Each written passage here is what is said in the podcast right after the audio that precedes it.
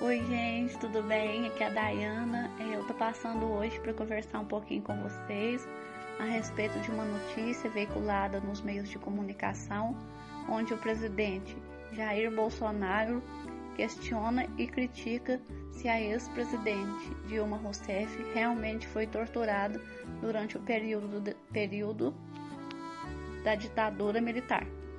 E o que a gente pode entender é o seguinte, né? Além da gente estar tá vivendo a questão do feminicídio no cenário brasileiro, onde as mulheres são é, atacadas, né, por questão de ódio ao gênero feminino, a gente também vivencia isso por parte de um representante do Estado brasileiro.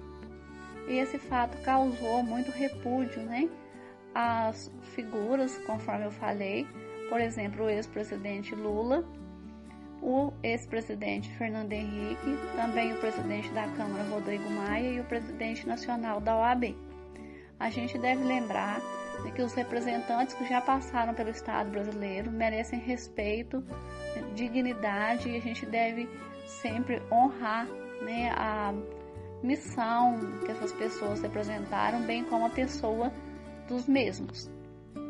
Então fica aqui a minha conversa com vocês hoje, né, a respeito desse assunto e que a gente deve continuar, né, estudando, continuar procurando sempre o melhor para evitar certas coisas desgastantes, né, tanto para o povo brasileiro como a sociedade no geral. Então, meu muito obrigada e um abraço.